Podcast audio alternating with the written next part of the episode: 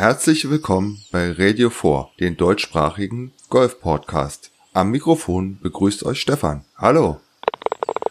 Heute ist ein ganz besonderer Tag in Sachen deutscher Golfsport. Denn Mr. Beständig, Bernhard Langer, feierte heute seinen 60. Geburtstag. Herzlichen Glückwunsch! Und weitere Infos dazu gibt's auf golfsport.news. Aber das ist nicht das Thema, um das es heute in dem Podcast gehen soll. Wir beschäftigen uns mal mit dem Thema Matchplay und Golf und 90% werden zwischen den Ohren entschieden. Aber fangen wir mal ganz vorne an. Wenn wir Profigolfer spielen sehen, egal ob Damen oder Herren, dann sind das meistens Turniere, die über vier Tage gehen. Dabei wird im Normalfall nach den ersten beiden Tagen, den Donnerstag und Freitag, ein Cut gemacht. Das heißt, von den gut 140 Spielerinnen und Spielern bleibt in etwa die Hälfte übrig, die am Wochenende, sprich am Moving Day, von dem ich auch schon mal erzählt habe, weiterspielen. Das nennt man das klassische Zählspiel. Aber es gibt auch andere Spielformen beim Golf. Zum Beispiel das Matchplay. Das ist uns allen bekannt bei den Herren beim Ryder Cup oder bei den Damen beim Solheim Cup, der am letzten Wochenende in Amerika ausgespielt wurde, wo Team Europa leider gegen die USA verloren hatte. Aber was ist eigentlich das Besondere an dem Matchplay und was ist das überhaupt? Während man bei einem Zählspiel versucht, natürlich so wenig wie möglich Schläge pro Runde zu machen, um damit sich weit vorn zu platzieren, geht es beim Matchplay tatsächlich Mann gegen Mann oder Frau gegen Frau. Und das meist über 18 Löcher. Beim Matchplay geht es darum, die jeweiligen Löcher zu gewinnen oder auch zu verlieren oder vielleicht zu teilen im optimalen Fall natürlich zu gewinnen. Das heißt, man spielt Mann gegen Mann bzw. Frau gegen Frau, Loch für Loch. Und man versucht sich natürlich mit jedem Abschlag in eine gute Position zu bringen. Einfaches Beispiel. Zwei Personen schlagen ab.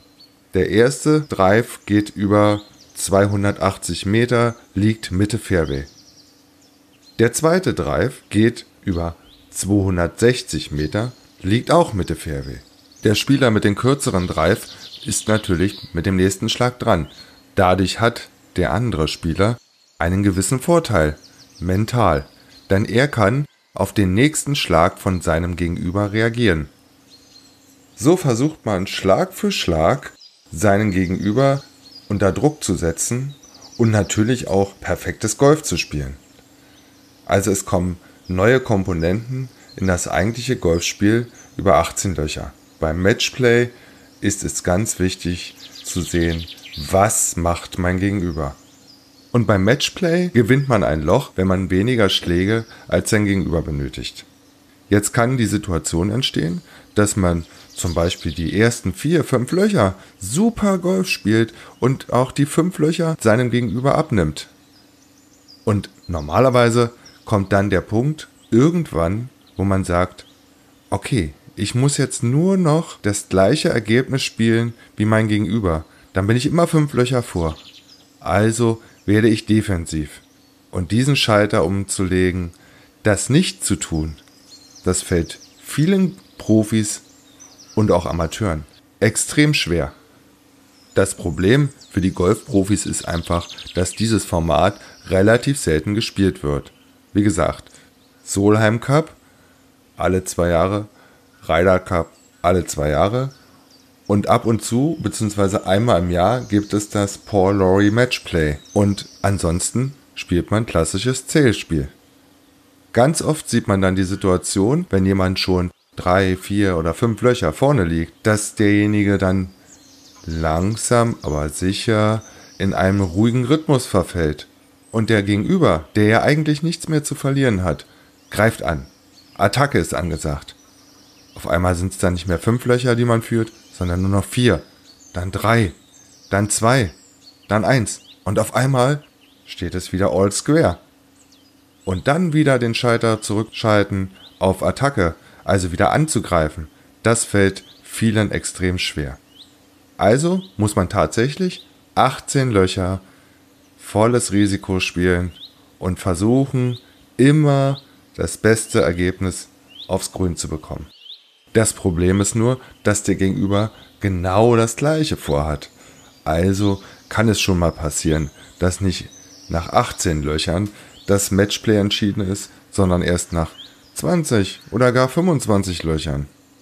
Da gehört eine Menge Kondition dazu und es gehört auch eine extreme mentale Stärke dazu, sich nicht aus dem Rhythmus bringen zu lassen und jedes Loch wie das entscheidende Loch zu spielen. Das Matchplay-Format ist das beste Beweismittel dafür, dass Golf tatsächlich zwischen den Ohren entschieden wird. Und ich behaupte mal, zu 80 oder gar 90 Prozent wird es im Kopf entschieden. Probiert es einfach mal mit Freunden aus und geht nicht nur einfach so auf eine 18-Loch-Runde und spielt nach Stableford und Netto- und Bruttowertung. Nein, macht es mal im Matchplay-Format. Und damit die ganze Sache ein bisschen gerechter ist, wenn die Handicaps größere Unterschiede haben, macht ihr die sogenannte Zweidrittel-Variante. Das heißt, hat der schwächere Spieler neun Schläge auf 18 Loch vor, dann sagt man zwei Drittel gehen mit in die Wertung. Das heißt, die sechs schwersten Löcher hat man einen Schlag mehr zur Verfügung. Das heißt, spielt der bessere Spieler ein Paar, reicht dem schlechteren Spieler an einem der sechs schwersten Löcher ein Bogi. Damit teilt man sich das Loch. Probiert das einfach mal aus.